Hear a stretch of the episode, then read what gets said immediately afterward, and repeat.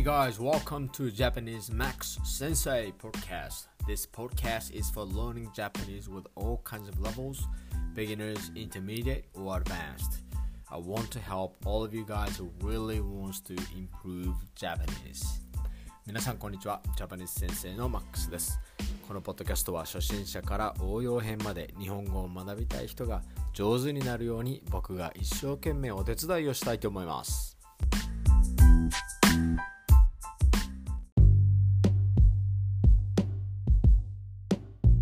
So today I will go through uh, six Japanese basic phrases. The one is yes, and next is no. The next one is please, thank you, you're welcome, and excuse me or sorry. All right, so check it out. All right, so uh, let's start with the uh, with the yes. So yes in Japanese is either hi, hi, hi, or un, un. So hi is uh, formal, un is casual. So um, I will put in a bit of a, uh phrases in Jap- in Japan in Japanese. So in a formal way, you say "Hi, so this." Hi, so this. Which is yes, that's correct. Hi, so this. In a casual way, you put "un so." So so. Yes, that's right. うん、そうね。 うん、そうやで。うん、そうそう。Something like this. And uh, no, uh, we say iet in a formal way. Iet. In a casual way, yeah. Yeah. So let's put in some phrases. In an informal way, いえ、 違います。No, that's not correct. いいえ、違います。In a casual way, にゃ、違うよ。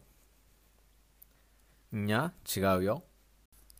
Okay, so let's go to next couple phrases. Uh, in English, please. In Japanese, お願いします。お願いします。 お願いします。So, お願いします is formal way. And if you want to say in casual, you say お願い。お願い。So, in a formal way, お願いします。お願いします。In a casual, お願い。お願い。And the next one is thank you in English. In a formal way, ありがとうございます。ありがとうございます。In a casual way, ありがとう。ありがとう。And uh, you're welcome in English. Uh, we, we say どういたしまして。どういたしまして。in a formal way. Okay? And if you want to say in the casual, uh, you'll say, いいよいいよ。OK, OK. Um, yeah, if y- we, we don't say どういたしまして um, in a casual, you know, casual situation very much. We say いいよ or OK とか。uh, we say that those words in, in, in Japanese. Very, very simple and quick, you know. Um, yeah, so that's for uh, please, thank you, and you're welcome.